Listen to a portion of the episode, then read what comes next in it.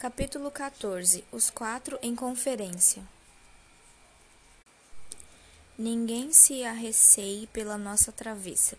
O grito de dor foi, na verdade, seu, mas, se alguém corre perigo, não é certamente ela. O caso é simples. Morava com a senhora Ana uma pobre mulher, por nome Paula, muito estimada de todos, porque o era da despotazinha daquela ilha de Carolina, a quem tinha servido de ama. Os desvelos e incômodos que tivera na criação da menina lhe eram sobejamente pagos pela gratidão e ternura da moça. Ora, todos se tinham ido para o jardim logo depois do jantar, mas o nosso amigo Keblerk achara justo e prudente deixar-se ficar fazendo honra a meia dúzia de lindas garrafas, das quais se achava eternamente namorado. Contudo, ele pensava que seria mais feliz se deparasse com um companheiro que o ajudasse a requestar aquelas belezas. Era um amante sem zelos. Por infelicidade de Paula, o alemão a obrigou a entrar num quarto. Chamou-a, obrigou-a a sentar-se junto de si, mostrou por ela o mais vivo interesse e depois convidou-a a beber a saúde de seu pai e sua mãe e sua família. Não havia remédio senão corresponder a brindes tão obrigativos. Depois não houve ninguém no mundo a quem Kebler que não julgasse dever com a sua meiga língua dirigir uma saúde. E como já estivesse um pouco impertinente, forçava Paula a virar copos cheios. Passado algum tempo e muito naturalmente, Paula se foi tornando alegrezinha e por sua vez desafiava Keblerk a fazer novos brindes. Em resultado, as suas garrafas foram-se. Paula deixou-se ficar sentada, risonha e imóvel, junto à mesa, enquanto o alemão, rubicundo e reluzante, se dirigiu para a sala. Quando daí a pouco a ama de Carolina quis levantar-se, pareceu-lhe que estava uma nuvem diante dos olhos, que os copos dançavam, que haviam duas mesas, duas salas e tudo em dobro. Ergueu-se e sentiu que as paredes andavam-lhe à roda, que o assoalho deixava-se e levantava-se debaixo dos seus pés. Depois não pôde dar mais que dois passos. Cambaleou e, acreditando sentar-se numa cadeira, caiu com estrondo contra uma porta. Logo confuso e movimento, logo confusão e movimento, ninguém ousou pensar que Paula, sempre sóbria e inimiga de espíritos, se estivesse deixado embriagar e por isso correram alguns escravos para o jardim, gritando que Paula acabava de ter um ataque. A primeira pessoa que entrou em casa foi Carolina, que, vendo a infeliz mulher estirada no assoalho, caiu sobre ela, exclamando com força: Oh, minha mãe, foi este o seu grito de dor. Momento depois, Paula se achava deitada numa boa cama e rodeada por toda a família. Porém, havia algazarra, tal que mal se entendia uma palavra.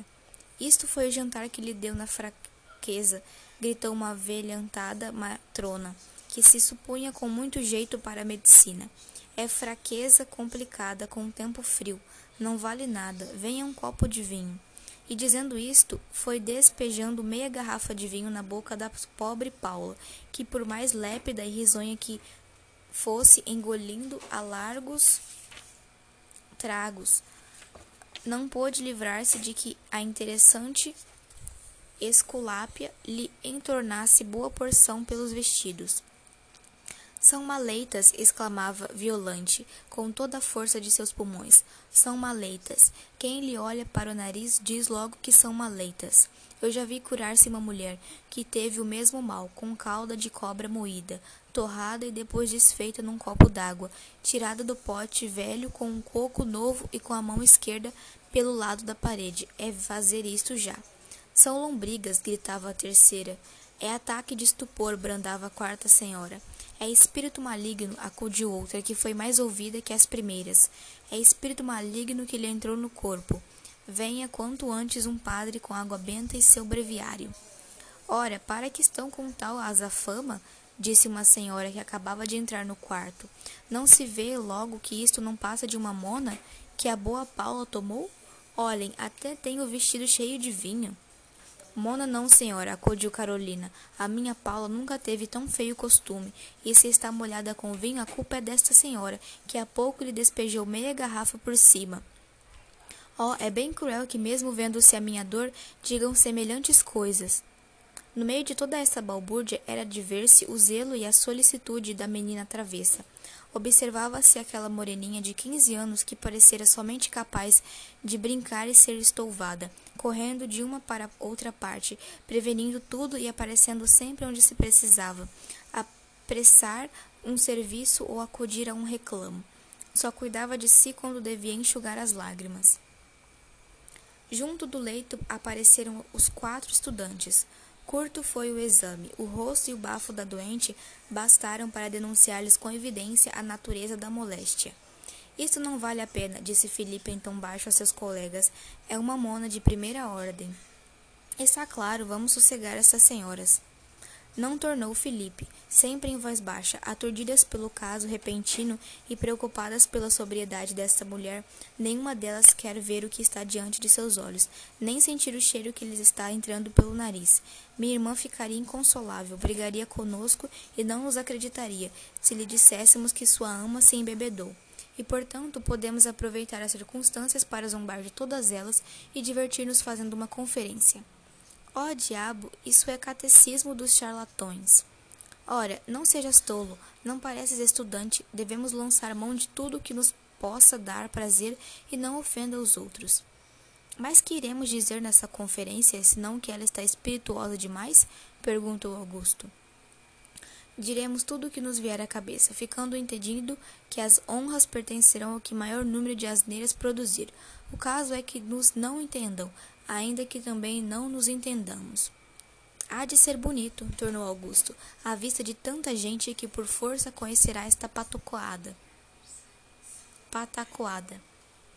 Qual conhecer? Aqui ninguém nos entende, tornou Felipe, que voltando-se para os circunstantes disse com voz teatralmente solene. Meus senhores, rogamos breves momentos de atenção. Queremos conferenciar. Movimento de curiosidade. Surgiu-se novo exame da enferma, no qual os quatro estudantes fingiram observar o pulso, a língua, o rosto e os olhos da doente. Auscultaram e percutiram-lhe o peito e fizeram todas as outras pesquisas do costume. Depois eles se colocaram em um dos ângulos do quarto. Felipe teve a palavra. Profundo silêncio. Acabaste, senhores, de fazer-me observar uma enfermidade que não nos deixa de pedir sérias atenções e sobre a qual eu vos respeitosamente submeter o meu juízo. Poucas palavras bastam. A moléstia de que nos vamos ocupar não é nova para nós. Creio mesmo, senhores, que qualquer de vós já a tem padecido muitas vezes. Está enganado.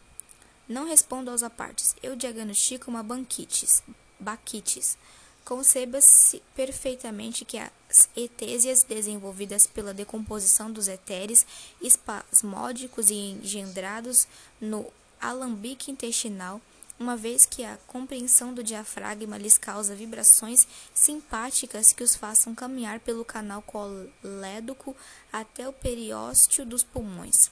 Cestropiforte.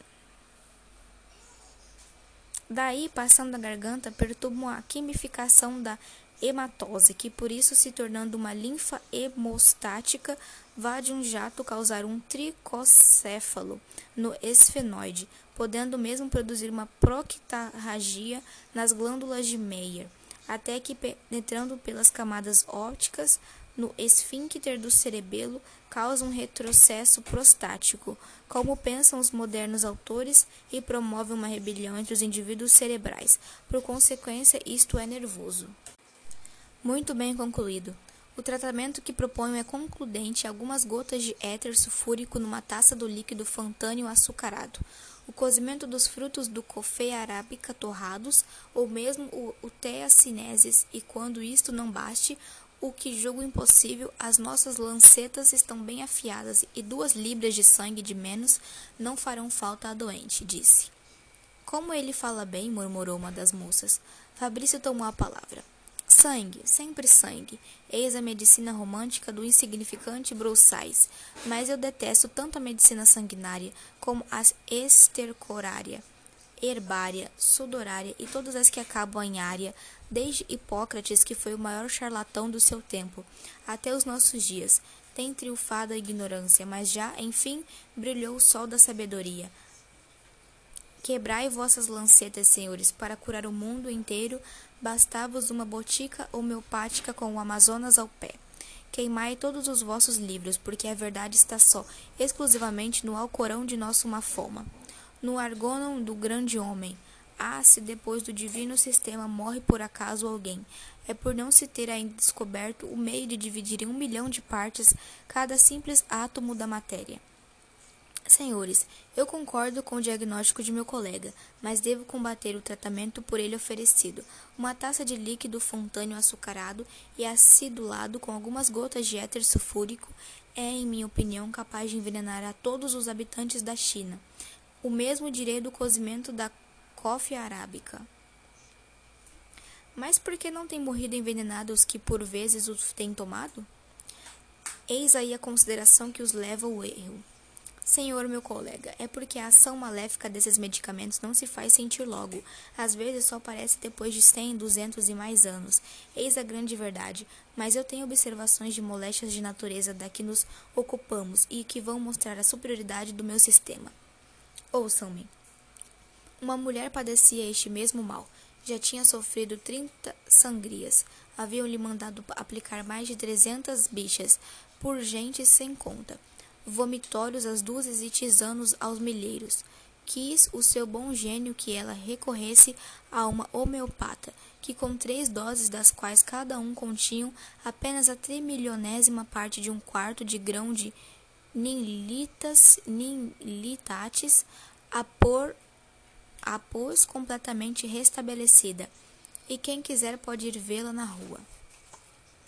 É certo que não me lembro agora onde mais posso afirmar que ela mora, em uma casa que hoje esta nédia, gorda com cores e até remoçou e ficou mais bonita. Outro fato. Basta, basta?